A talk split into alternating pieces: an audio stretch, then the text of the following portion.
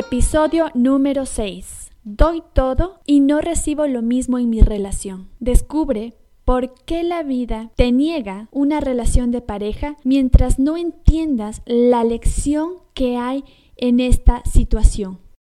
Hola, yo soy Ximena Delgado Ruiz. Bienvenida al primer podcast de salud emocional Mujer Consciente, dirigido para mujeres que quieren aumentar su autoestima y prepararse emocionalmente para su próxima relación de pareja y así evitar repetir patrones.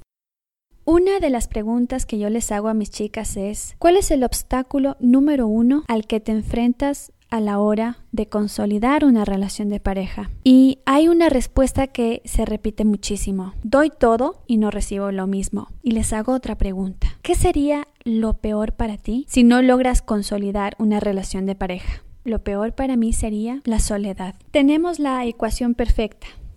Al un lado las X y al otro lado las Y.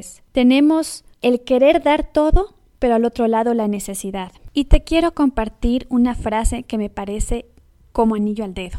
El que se preña de ilusiones termina pariendo desengaños. A nivel muy consciente o inconsciente, el hecho de querer tener una relación de pareja hace que tú vibres en necesidad.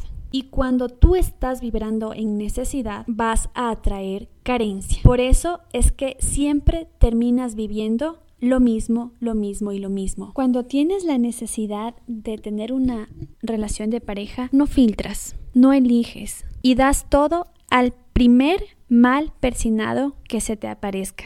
Si no se te da tener una relación de pareja, el mensaje que tiene la vida es que tienes que aprender a estar en soledad.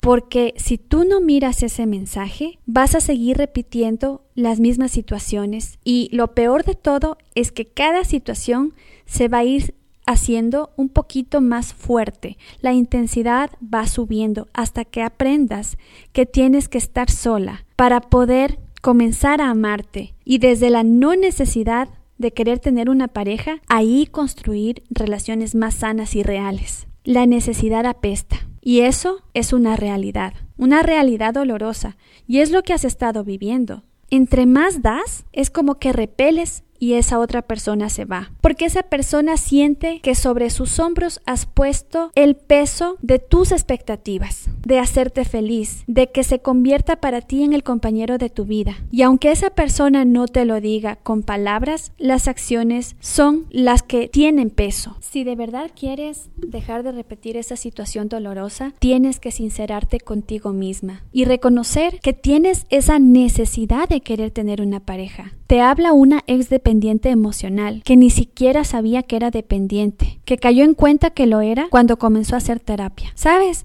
Yo era de aquellas que decía que no le tenía miedo a la soledad. Pero ¿cuál era la razón del que no me permitía a mí misma cerrar un ciclo y estar sola? Evidentemente era por mi necesidad inconsciente de querer estar en pareja, porque eso recibimos desde chiquitas, esa programación mental de que estar en pareja es sinónimo de éxito. Mira, las relaciones no me duraban y las pocas que me duraban era a base de conformarme con los pequeños momentos que los hacía grandes. Cuando lo daba todo y no recibía lo mismo, sentía una frustración y una desvalorización muy grandes. Y siempre terminaba echando la culpa a la pareja de turno, que eran ellos los que no me sabían valorar, los que no me sabían apreciar como mujer. Y el papel del victimismo inconsciente era el que no me permitía ver que yo tenía esa necesidad, ese miedo a la soledad. Porque atrás de el querer darlo todo y no recibir lo mismo, hay un miedo a estar sola. Y ese miedo hace que tú te conformes con cualquier cosa con tal de tener compañía al lado. Y es por eso que la necesidad es prima hermana de la carencia. Siempre te van a llegar personas carentes. Es muy normal en una relación de personas conscientes que dar y recibir esté en equilibrio. Pero si no estás encontrando el equilibrio en la pareja que tienes ahora o que has tenido, es porque dentro de ti hay una necesidad que debe ser reconocida. Si es que tú no haces ese ejercicio de honestidad contigo misma, vas a seguir teniendo ese vacío y esa sensación de insuficiencia de que nadie te valora. La que no se está valorando eres tú, porque al querer darlo todo, quieres que esa persona te valore por lo que das y no por lo que eres.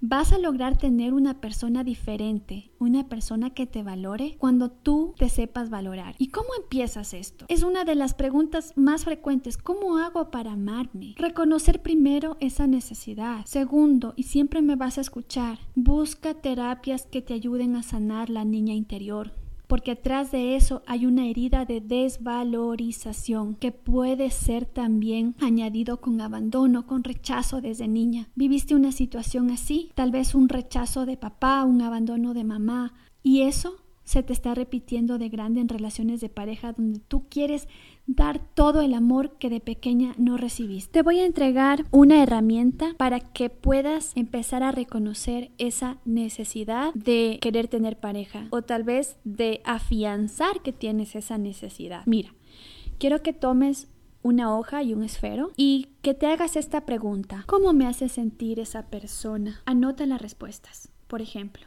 Siento que no me valora, me siento sola, me siento insuficiente. Ahora, toma esas respuestas y haz estas preguntas para ti. ¿En qué no me estoy valorando a mí misma? ¿En qué no estoy siendo suficiente conmigo misma? Analízate. Tal vez no estás cuidando de ti, tal vez no estás comiendo sano, no estás haciendo ejercicio, no estás cumpliendo tus sueños, no estás siendo coherente. Esa es una forma de aplicar la ley del espejo, porque a la final la persona que tienes enfrente solamente te está reflejando o cuánto te estás amando o cuánto te estás machacando. Si tú sales conscientemente del papel del victimismo y en vez de echar la culpa a tus parejas, comienzas a reflejarte en sus comportamientos, vas a comenzar a tener conciencia sobre lo que te está sucediendo. Yo siempre le recomiendo a mis chicas, mientras tú estés en un momento de tormenta emocional, evítate relacionarte amorosamente, porque estás vibrando bajo, estás vibrando en la carencia, en la necesidad de querer tener una pareja. Y quiero ponerte un ejemplo de la vida real. Laura se acercó a mí porque estaba atravesando una situación emocional difícil. La única pareja sana que había tenido la había abandonado porque ella saboteó su relación con los celos, ya que en el pasado a ella le eran infiel y ella pensaba que esta persona también le era infiel. Esta persona la abandonó y ella quedó muy mal. Hicimos terapia y obviamente en su niñez ella reafirmó lo que ya se las olía, el abandono del padre y la violencia también intrafamiliar. Mi recomendación, porque nunca puedo decir haz esto o haz lo otro, porque yo solamente cumplo la función de darte una guía y eres tú quien toma la decisión. Mi recomendación fue por favor, evita tener una relación de pareja. Es más, si vuelve esta persona, te sugiero que no regreses porque emocionalmente no estás bien. Vas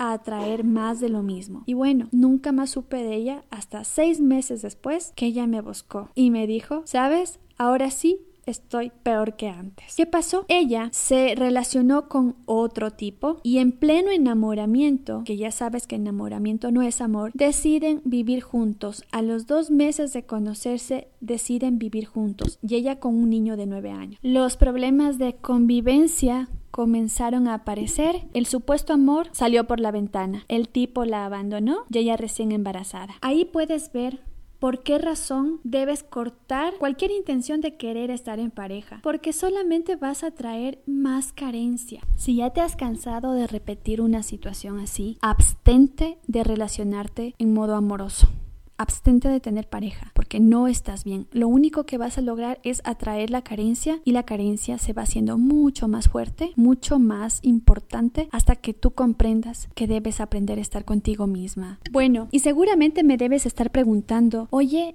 ¿Y cómo sé que estoy lista para tener una relación de pareja? Y la respuesta es cuando no te importe, cuando sencillamente estés tan concentrada en ti. Es como ese refrán que no sé de dónde es, pero el amor es como una mariposa que se posa en una flor. ¿La flor se mueve? No, la flor solo está siendo. Y a ese punto siento que he llegado. Ojo, hay momentos en los que a mí también me ha pasado que tengo esa necesidad de querer estar en pareja, pero ahora la estoy viendo y la estoy reconociendo y la estoy abrazando. Y cuando reconozco y abrazo esa necesidad, se me pasa. Y cuando estoy con alguien es por elección y ya no por necesidad. Esto me ha tomado mucho tiempo, sí, pero me ha permitido ser una persona y un ser humano mucho más equilibrado y honesto conmigo misma, de reconocer esa necesidad, pero ahora ya puedo elegir, porque al no tener esa necesidad, simplemente cuando se me presenta la oportunidad, elijo estar o no estar. Siempre voy a procurar en cada episodio contarte algo personal. Cuando yo estaba en esa etapa de querer tener una relación de pareja, recuerdo que acudí a esas aplicaciones.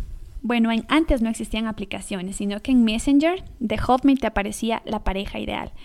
Y claro, postulé y me salieron cinco personas, de las cuales cada uno era peor que otro, hasta que por último me salió un viudo que necesitaba una mamá para sus dos hijos.